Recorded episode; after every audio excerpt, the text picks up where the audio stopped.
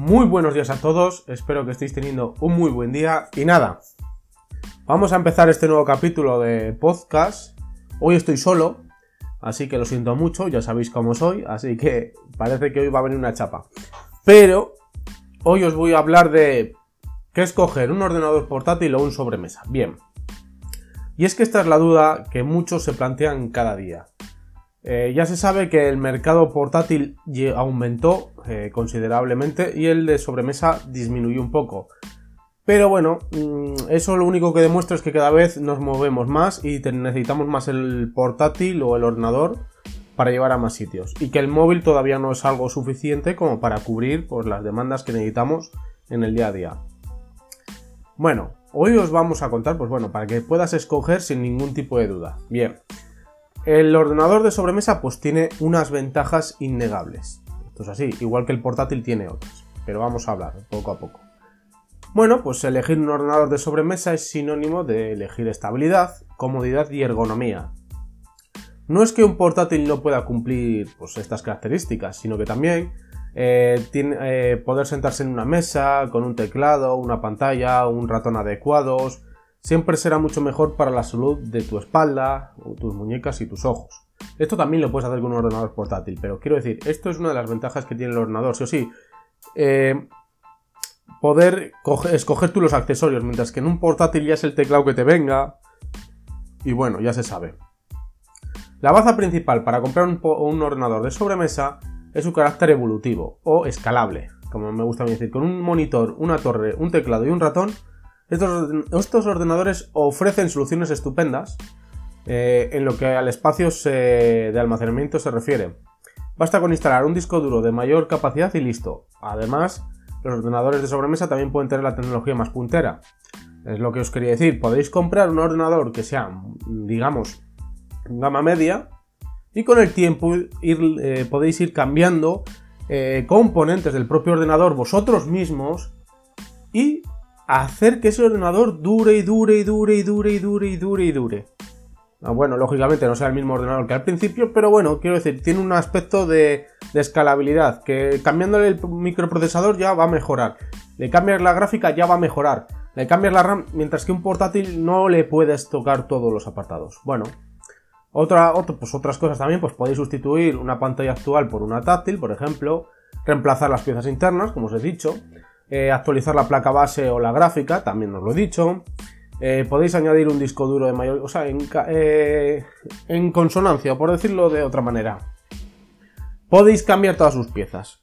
Y luego además está el tema del overclocking, y que también lo podéis hacer. O sea, que es que eso es lo importante, que tiene una cierta escalabilidad. También debes escoger un ordenador de sobremesa, pues en función de tus necesidades. Por ejemplo, los mini PC puede ser una opción estupenda si el uso que le vas a dar es muy básico, navegar por internet, redactar documentos, enviar correos electrónicos, etc. Además, desde el punto de vista estético, pues además son muy fáciles de integrar en cualquier sitio, si te gusta que tenga un diseño minimalista y demás. Los ordenadores completos. Estos contienen una gran cantidad de periféricos y piezas. Son los ordenadores, pues, los que conocemos de toda la vida. Y luego los ordenadores todo en uno, los all-in-one, que te permiten ahorrar mucho espacio y suelen contar con funciones innovadoras en algunos casos. En otros casos, pues bueno, eh, funciones que te harán gastar mucho dinero en un futuro. Como una pantalla táctil y teclados y ratones Bluetooth. Bueno. La principal ventaja de los ordenadores de sobremesa pues es un precio pues, más asequible que muchos portátiles, esto es así. Son bastante más baratos. Creedme que con un ordenador de sobremesa de 900 euros ya empezáis a entrar en gama alta mientras que con un portátil no habéis salido todavía de la gama media. Y la desventaja, pues que no te lo puedes llevar a todos los lados. Pero bueno, vamos a ver todo esto en más, en más profundidad. Porque esto tiene más miga, pues una mayor potencia. Si hablamos de ordenadores potentes y versátiles, tenemos que centrarnos en los equipos de sobremesa, eso no queda más remedio. Aunque es cierto que los portátiles han ido evolucionando y aumentando sus prestaciones y ofrecen pues una potencia pues cada vez superior pero no han conseguido igualar ni mucho menos eh, a los ordenadores de, sobremesa. Eh, para que os hagáis una idea, hoy en día un Asus de casi 2.000 euros lleva una 2070 de última jornada una gráfica 2070 última nada, como que ya sabéis, en, sobremesa también está la 2070. Pues que sepáis que la de sobremesa es más potente que la de ordenador. Pero es que hay que tener en cuenta que uno de los principales aspectos que ralentiza el funcionamiento de un ordenador es el calor, lógicamente. Algo que es fácil de solucionar en los de escritorio ya que permiten pues eh, meterle más ventiladores o incluso hay gente que les quita las tapas de, la, caja. No es muy recomendable porque el polvo también es otro factor que aumenta el calor, pero bueno, hay gente que también lo hace como medida extrema. Eh, y bueno, pues eso, y podéis mejorar su, prestación. Un factor a, favor del... Ahora viene uno a favor del portátil. La movilidad. En referencia a la movilidad, pues realmente no hace falta decir demasiado. Los portátiles ganan la batalla de lejos. Entonces sí, los puedes transportar cómodamente a cualquier parte. Y además, cada vez las baterías de estos equipos cuentan con, una mayor autonomía. Eh, por lo que en muchos casos no necesitas casi el cargador. Eh, son los mejores equipos, pues ya sabéis, para trabajar fuera de casa y ya que los puedes llevar contigo a cualquier lado. Aunque he de decir que si cogéis un ordenador gaming, de esto es un portátil gaming, olvidaos de este factor. Olvidaos de este factor porque ningún ordenador gaming os le va a dar. En ese sentido, estáis, sois esclavos del enchufe. Eh, por el contrario, pues transportar un ordenador de sobremesa, pues bueno, ya sabéis, es mucho más complicado y pesado y además hay que tener eh, una caja pues mucho más grande y pesada, así pues, como los diferentes periféricos. O sea que al final, no. Y bueno, ya ni os cuento los cables. En versatilidad, por lo que a versatilidad se refiere, la partida se la llevan los PC de sobremesa. Estos equipos cuentan con unos componentes pues, muy similares en su interior, lo que te ofrece un una mayor eh, número de posibilidades a la hora de realizar una expansión o cambiar cualquier tipo de componente, lo que yo os decía, defectuoso, de una manera cómoda y sencilla. Eh, además, esto permite que las piezas pues, de un equipo puedan reutilizarse y aprovecharse en uno nuevo. ¿Quién no lo ha hecho? ¿Quién no ha hecho un Frankenstein? Por el contrario, pues los portátiles, pues ya sabemos, cuentan con una arquitectura mucho más compleja y exigente, eh, funcionando pues cada una de las piezas de manera independiente eh, y además pues cada fabricante los fabrica de una manera, por ejemplo, en el que yo tengo, mi portátil que yo tengo, tiene bastantes bahías, bueno, bastantes tapas de acceso para, de mantenimiento que se llaman. Puedo cambiar el disco duro sin ningún problema, la RAM la puedo cambiar sin ningún problema, puedo cambiar diferentes componentes, pero hay muchos ordenadores que tienes que desarmar todo el ordenador para poder llegar a esa parte. O sea, todo el ordenador, no os exagero. Y muchos de ellos llevan hasta la RAM soldada, por lo menos un slot. O sea, para que os hagáis una idea, las gráficas por lo general vienen soldadas, en mi ordenador me parece que no, hay muy pocos ordenadores en los que no vienen soldados, pero hacedme caso. En el, cambio de. En el sentido de cambio de componentes no es tan fácil en el portátil. La conectividad. Pues en conectividad pues vuelven a ganar los portátiles, está claro. Que por lo general pues tienen un alcance superior a los de sobremesa. Sobre todo eh, si no cuentan con, adaptadores wifi de serie y utilizan pues un, uno externo vía USB. Además, todos los eh, portátiles pues suelen incluir eh, conexión Bluetooth, infrarrojos, bueno, mil cosas. Así que bueno, en este caso pues se lo ganan los, los, eh, portátiles. La vida útil. Uy, uy, uy, aquí ya este es un punto flaco a favor de, eh, en contra de los portátiles, perdón. Los ordenadores de sobremesa tienen una vida útil superior y además mucho más fácil y económicos de mantener. Eso es así. La principal razón de esta mayor vida eh, es el calor. Es que esto es así. Y el polvo, lógicamente. Ya que, bueno, se puede disipar con más facilidad el calor y eficacia por las altas temperaturas reduciendo el desgaste. Y además el polvo. El polvo tú puedes abrirle y limpiarle. Un, un portátil no, vuelvo a repetir que no. Y ya por último, pues el precio. Está claro que el precio, esto es un factor que bueno. El precio es uno de los aspectos que más se tienen en cuenta a la hora de comprar uno u otro. A lo largo del tiempo los sobremesas siempre han sido bastante más económicos que los portátiles.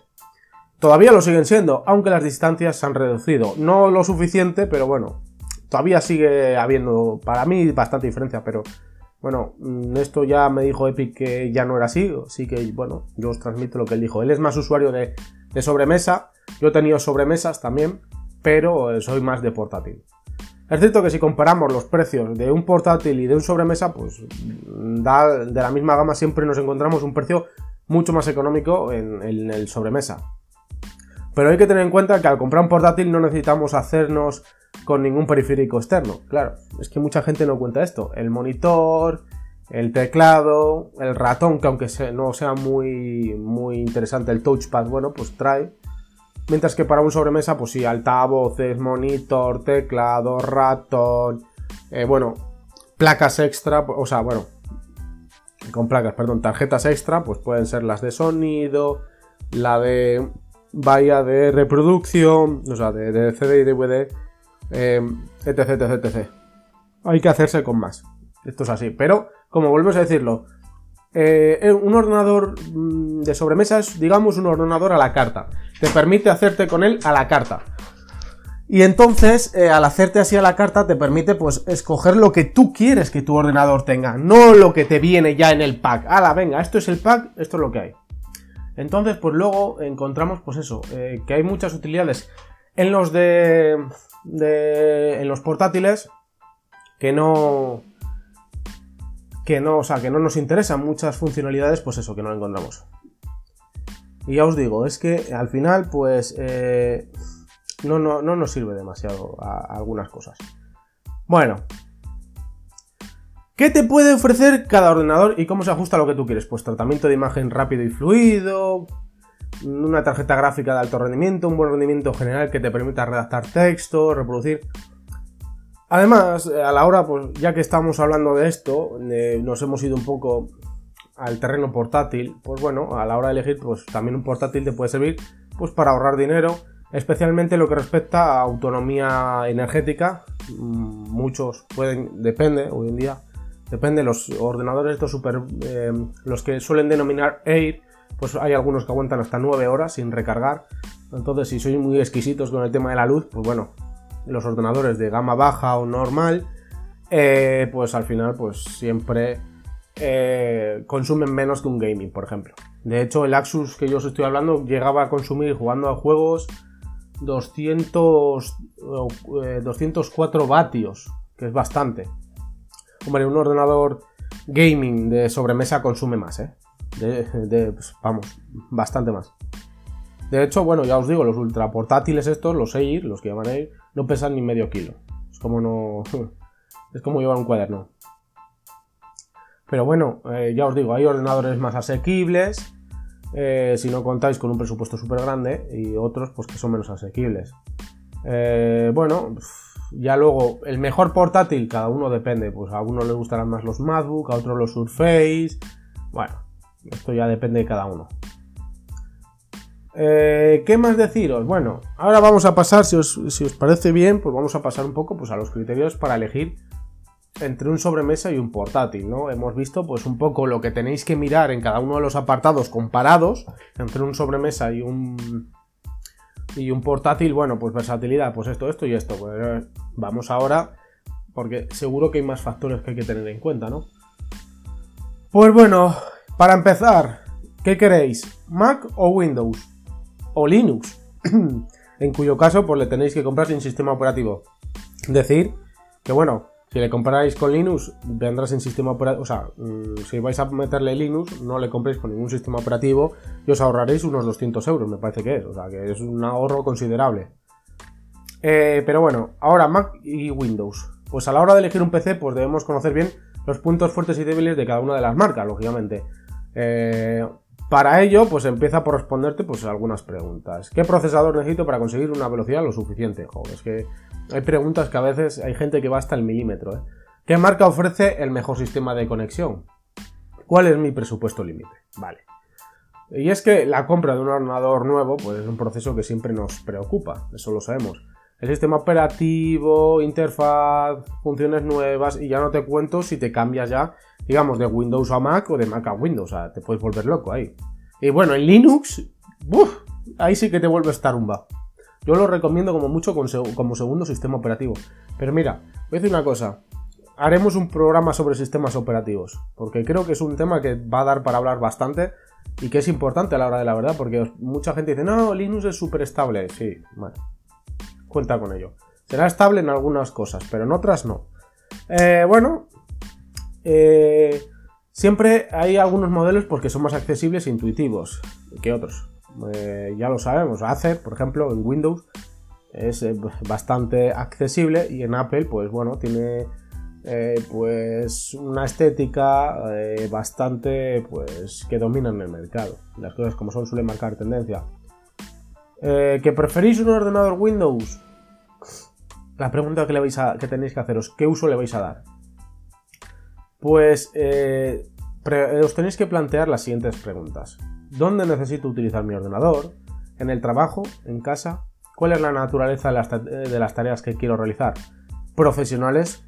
personales, tengo que trabajar con muchos documentos y datos, necesito discos duros adicionales para el almacenamiento de la información, ¿Qué autonomía me haría falta? ¿Tengo que desplazarme con el ordenador o no lo necesito? ¿Qué velocidad y qué rendimiento busco para mi ordenador? Por ejemplo, la memoria flash o memoria RAM es un elemento importante a la hora de elegir un ordenador. Pues necesitarás un mínimo de, bueno, un mínimo. A mí para un mínimo de 4 GB Mm, me parece muy mínimo. Pero bueno, yo ahora ya desde aquí, 4 GB es mínimo del mínimo del mínimo. Eso es para ordenadores mm, estilo Air. Eh, yo diría que hoy en día os vayáis, si queréis estar protegidos, a 8 GB.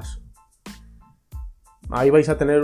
Claro, es que ahí ya habrá mucha gente que diga, bueno, es que eso ya no es mínimo, es que eso ya es medio. Bueno, sí, es un medio bajo pero vais a estar, pues bueno, vais a saber que no vais a tener grande, un gran rendimiento, pero no vais a tener sustos.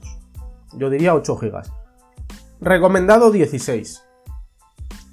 Y si tenéis, eh, decir, no, es que yo quiero algo más, 32. Eso es, bueno, eso en el terreno sobremesa. En portátil, buscar ordenadores como mínimo con 8 GB y de ahí en adelante, porque a partir de ahí, pues a medida, probablemente a medida que suba la RAM, subirá el precio bastante. No porque la RAM sea muy cara, sino porque probablemente el ordenador en sí, en general, en sus prestaciones pegue un salto para arriba. Así que bueno. Para mí, mínimo 8 GB, pero bueno, como mínimo, mínimo, mínimo, mínimo, mínimo del todo, 4 GB os voy a poner, ¿vale? Vais a tener un rendimiento muy justito, pero bueno, es que claro, yo normalmente los Air no los contemplo. Pero bueno, es verdad que si quieres un ordenador que solo es para navegar, eh, procesador de textos y tal, vale, 4 GB suficiente. Eh, eh, bueno, hay que tener más criterios además, como el resto de, los componentes del ordenador, no solo la RAM. La RAM realmente no es al final tan importante, de hecho se puede expandir, menos en los Mac que lo tenéis que mandar a la casa a expandir. Bueno, pues más necesitadas en un ordenador, ¿cuáles son las funcionalidades? Pues eh, funciones básicas como el tratamiento de texto, pues tratamiento informático con retoque fotográfico y montaje de vídeo. Para videojuegos, pues necesitas un ordenador de alto rendimiento con un buen procesador, funciones eh, profesionales con un ordenador, pues eso, que sea más multitarea. Siempre se ha dicho que el i3 es un ordenador pues, bajo, o sea, es un microprocesador bajo, que te da un buen rendimiento por el precio que tiene, pero bueno, es limitado. Luego tienes el i5, que se supone que es el enfocado a la multimedia, por su arquitectura y demás. Y luego tienes el i7, que es más un, microprocesador polivalente, donde está más enfocado al tratamiento de datos pero que también te puede valer para jugar, para todo. Eso siempre es lo que se ha dicho. Yo siempre recomendaré un i7 porque al final eh, es el que más vida te va a dar. Así, tal cual. Es el que más, más te puede valer para todo. Eh, no se puede improvisar la compra de un ordenador, eso ya os lo digo desde aquí. Hay que tomar la elección adecuada. Por eso debéis reflexionar mucho sobre vuestras necesidades. Es muy importante. Si es comodidad, ergonomía, peso, versatilidad, es que es muy importante. Debéis tener en cuenta que antes de comprar un PC, o mm, un criterio, mejor dicho, que debéis tener en cuenta antes de comprar un PC, es la ergonomía. Tanto en pantalla como al resto de periféricos. Porque eh, si vais a pasar muchas horas, sobre todo, no podéis compraros un ordenador con una mala pantalla, por ejemplo, porque vais a forzar los ojos, y vais a. y los, vais a jorobar, os los va a comer el ordenador. Entonces, ¿qué es, va a ser? ¿Una pantalla LCD? ¿Una pantalla Full HD? Bueno, hoy en día son todas Full HD, ya no quedan pantallas por debajo de ahí, yo creo, vamos. Mi ordenador tiene una, pantalla HD, creo, si no recuerdo mal. Y bueno, ¿qué le vamos a hacer? Es lo que hay. Luego tenéis por otras tecnologías OLED, Retina, ProRetina, todo eso que bueno. Que mínimo la, la resolución sea 1080. Mínimo, o sea, Full HD lo que os recomiendo. Si no queréis que se os, claro, si no queréis que se os canse la vista, pues yo la verdad que es que pensar a largo plazo, porque la compra de un ordenador, sobre todo un portátil, que es más caro, pues tiene que durar un tiempo, lo, que, lo máximo que del ordenador, a mí me, ya tiene nueve años mi ordenador, y fue lo tope de lo tope que habían entonces. Entonces, eh, nueve años, y fíjate, sigue aguantando. Hay gente que se compró el ordenador más tarde que yo, eh, por la mitad del precio, 600 euros, a mí me costó 1200 o 1300 algo así cuando aquello era un pastizal, era muchísimo, y le duró cuatro años. Y mi ordenador todavía sigue tirando. Mi ordenador ha superado a la vida útil del que compraron otros más tarde. O sea, que es que es brutal. Y bueno, un criterio determinante para comprar un PC, el precio. Es que el precio puede oscilar desde 250 euros hasta 4.000 euros. O sea, mm, mm, por ejemplo, para un ordenador básico o sea, es que hay mm, ordenadores hoy en día hasta por, creo que los he llegado a ver hasta por 150 euros de estos marca Chuwi, eh, que bueno, son al final son de estos ultrabooks chinos, que son para leer texto, navegar y ya está, pero bueno, 150 o 160 euros creo que eran. No está mal. Para el que quiera solo eso. Lo que pasa que sí, las pantallas son pequeñitas, 13 pulgadas, 11 pulgadas. Pero bueno, luego el tamaño de pantalla, pues luego es otro factor a tener en cuenta. Cada uno ahí tiene que ir mirando por lo que él busca. Eh, ¿Vas a pasar, vas a ver mucho multimedia? Sí, voy a ver mucho. Entonces tendrás que coger una pantalla un poco más grande. Yo he tenido portátiles de 15 pulgadas y de 17. Hombre, yo siempre digo que contra más grande mejor. De hecho, este ordenador por potencia era mejor. De hecho, este ordenador es capaz de mover 3D, cuando yo estaba de moda. Y este ordenador pues es de 15 pulgadas, pero yo quería uno de 19 pulgadas. Tenía eh, uno de 18, era otro HP. Voy a tener un HP, el DV9000, que me salió, se me quemó dos veces, la verdad me salió bastante malo y muy caro, 1400 euros me costó. Y me salió muy malo. Y luego eh, quería otro HP, que era una evolución mejor, o un Sony, que también aguantaba 3D, pero ese necesitaba gafas, este no, este la, la propia pantalla te sigue los ojos y te da el 3D, ¿no? Pues este eh, quería uno de 19 pulgadas, pero al final me quedé con este de 15 porque en cuanto a prestaciones era algo superior. Entonces al final, como os digo, pues eso, es cuestión de, ir, eh, decir, bueno, ¿qué quiero sacrificar? ¿Quiero sacrificar un poco de potencia? Porque no voy a necesitar tanta. Bueno, pues lo gano en pantalla, por ejemplo. O lo gano con el mandito. Este ordenador tiene mandito, pero no tiene donde guardarle. Pero mi anterior HP tenía ahí un compartimento donde podías guardar el propio mandito que te trae a distancia. O sea, son cosas que, bueno, te aumentan el precio, sí, pero son comodidades a la hora de multimedia. ¿Le quiero con antena para televisión? No, sí, lo que sea. Son cosas que, bueno, al final eh, tenéis que mirarlo. Porque hay un abismo. Desde 150 euros, yo diría, voy a meter a esos, aunque sean chinos, y de pequeña pantalla, 11 o 13 pulgadas, bueno, pues hasta los 4.000 euros, fíjate si hay un abanico, o más, ¿eh? Que hay Alienwares que pueden valer hasta 6.000 euros, pero yo creo que esos están en otra liga completamente. Alienware está en otra liga y bueno, hay 12.000 euros creo, 11.000 y pico, creo que los topes tope, bueno, no sé, es que es una locura ese mundo. No, no tengo tanto dinero para invertir en ese mundo, así que no le conozco muy bien, lo siento. Pero bueno, la inversión que hagas, bueno, al final dependerá todo del uso, esto es como todo. no vas a comprarte un pepino para ver solamente internet. O sea, si te vas a comprar un pepino es porque vas a programar, vas a retocar fotos, eh, vas a, yo qué sé, le vas a pedir, le vas a exigir, porque si no es tener un, Ferrari para ir de aquí al supermercado y volver. Al final es un poco matar moscas a cañonazos. Es una espada que se oxida al final. Y bueno, eh, no pienses necesariamente que un precio, que un precio mayor eh, es siempre sinónimo de mayor calidad. Eso es cierto. A ver, sí que es verdad que suele indicar que estás en una determinada liga, pero hay veces que, por ejemplo, los Sony eh, eran más caros tradicionalmente. Este ordenador es un Toshiba el que yo tengo. Este ordenador me parece que costó 1200 y pico, 1300, como mucho 1300 me costó. No me acuerdo exactamente porque había dos versiones además. Bueno. Eh, el Sony costaba 1300. Y este como mucho costaba la versión más tope, que es la que yo tengo, me parece que era 1300, no llegaba. ¿Es mejor el Sony? No. Porque este ordenador te daba el 3D en pantalla directamente, lo puede pasar a pantallas 3D, mientras que el Sony necesitabas gafas y determinados temas. Entonces, ¿qué pasa? ¿Es mejor? No, no es mejor, pero valía más. Entonces, hay que hacer... Eh, siempre hay que fijarse en qué marca es, porque hay marcas que son más caras que otras. Recordamos Apple. eh, que es súper caro. Y sus ordenadores en cuanto a potencia bruta no son mejores. Repito, no son mejores en cuanto a potencia bruta. Eso sí, luego tienen una, optimización en su sistema operativo que es brutal. Por eso yo quiero hablar otro, otro tema o otro episodio sobre eh, lo, que viene siendo el, sistema operativo, porque es que es brutal. Lo que consiguió Apple y lo que está... Bueno, ahora en, en sobremesas no les va tan bien. Pero bueno, sobre todo en iOS y demás, ahí es donde se ve el caballo de Troya, que es la optimización, pero bueno, esos móviles pero quiero decir, Mac y iOS, todo lo que viene siendo el ecosistema Apple, se basa en esa optimización de recursos que han conseguido y hace que cualquier aparato suyo vaya eh, francamente muy bien. Entonces, por eso mismo quiero hacer otro episodio. Pero bueno, entonces, tenéis que mirar la marca.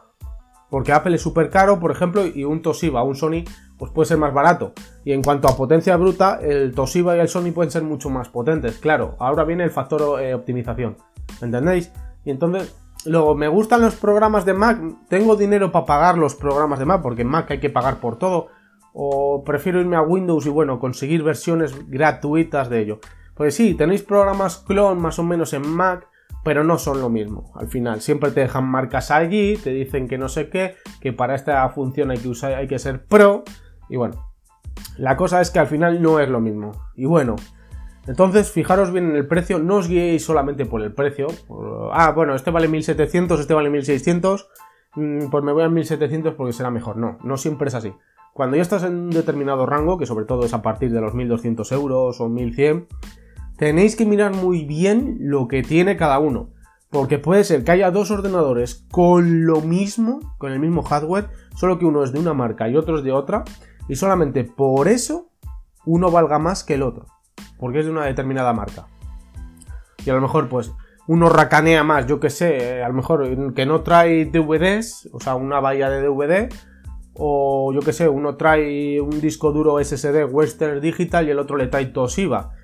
¿Me entendéis por dónde quiero, por dónde voy, no? Que al final luego son componentes que no importan tanto. Porque un disco duro, al fin y al cabo, tanto en portátil como en sobremesa, se cambian fácil. Porque siempre, sobre todo para el disco duro, siempre hay una etapa de, mantenimiento que lo llaman. Que accedes al disco duro directamente y metes otro. O sea, en ese sentido, de mayor calidad o igual o lo que sea. En ese sentido no hay problema. Yo, en cuanto, ahora el último inciso que os voy a hacer, o la última recomendación. Si os vais a comprar un ordenador de sobremesa, comprarosle a piezas un ordenador ya ensamblado, marca HP, marca Asus, marca la que sea, siempre os va a salir más caro que uno a piezas. Yo os recomendaré siempre que le compréis a piezas, que le ensambléis vosotros, porque al final os podéis ensamblar bueno, verdaderos monstruos, bestias pardas, eh, simplemente mm, y, simplemente vosotros con paciencia y os podéis ahorrar, pues, pues no sé si la diferencia con HP eran 300 euros, 300 o 400, algo así. Un ordenador de 1300 euros de HP, a lo mejor ensamblado a piezas por tu cuenta, te sale 900, 900 y pico. O sea, al final hay una diferencia considerable también. Entonces, tomaros vuestro tiempo, informaros sobre cuáles son los componentes más recomendados, que mejor eh, eh, durabilidad o rendimiento han dado, y ya con la misma, coger y escoger esos componentes que sean compatibles, lógicamente, porque luego entraríamos en compatibilidades. Pero bueno, es lo mejor que podéis hacer. A piezas, vosotros, y que os lleguen a casa y vais a ver que es como montar un Lego. Ay, ¿dónde encaja esta pieza? Aquí. ¿Dónde encaja esta? Aquí. Y al final, al final todo te viene, y si sabéis un poco de inglés, al final te va a venir todo indicado. Pues, por ejemplo, CPU fan. Eso significa ventilador de la CPU. Eh, pues, o eh, power, o bueno, switch on, eh, reset, no sé qué, al final te va a venir todo escrito en la, en la propia placa base. Al fin, o sea que al final no hay ningún tipo de, problema. Así que nada, este es el episodio que os traigo para este día de hoy. Espero que os haya gustado. ¿Por qué escoger un ordenador u otro? Yo personalmente suelo usar portátiles porque, bueno, aunque le uso mucho en casa, al final, pues siempre a lo mejor tienes que, eh, bueno, sobre todo si te dedicas a la informática, Al final a veces tienes que salir de casa con el proyecto, llévatele en USB, eh, pínchale en el ordenador del cliente y échate a temblar de lo que te pueda entrar ahí. Y luego se lo llevas a tu ordenador. Prefiero llevar mi ordenador, mira, este es el proyecto, así se ve, así está quedando, así no sé qué. Porque hay veces que, por ejemplo, estás eh, programando lo que sea y dices, joder, me falta todavía compilarlo y esto va a tardar bastante. Te lo llevo sin compilar, lo ejecuto y te lo enseño, ¿me entendéis? A modo de pruebas y tal. ¿Me entendéis? Pues eso es lo que pasa, sobre todo en el terreno que te dediques a la informática, yo siempre, pues eso, os recomendaría un portátil. Ahora bien, si eres un tío que, que quieres potencia, barata, no sé qué, tienes que irte a un sobremesa, está claro. Pero bueno, ya os digo que al final, pues, eh, aparte, ya os digo, por ejemplo, mi portátil ya tiene 9 años, la pobre batería está muerta, la que vino con él, y tengo que comprar una eh, compatible, que eso también es otro riesgo. Y al final, pues bueno, al final la, lo que viene siendo la movilidad, con el tiempo al final se merma o desaparece totalmente. Además, que el portátil pues también sufre cuando se le mueve. ¿eh? Hombre, estos que son como cuadernos, que son súper ligeros, no sé yo hasta qué punto sufrirán, pero un ordenador, por ejemplo, este ordenador pesa 4 kilos. Más lo que pese luego el transformador que lleva, que es un tocho como un ladrillo y demás. Pues hombre, ya os digo. Pero bueno, sin más, estas son, esta es la información que os quería traer hoy. Espero que os haya gustado y como siempre os digo, nos vemos en el siguiente capítulo que será el martes. Así que nada, espero que os haya gustado, hayáis aprendido mucho y nada, nos vemos. Hasta luego.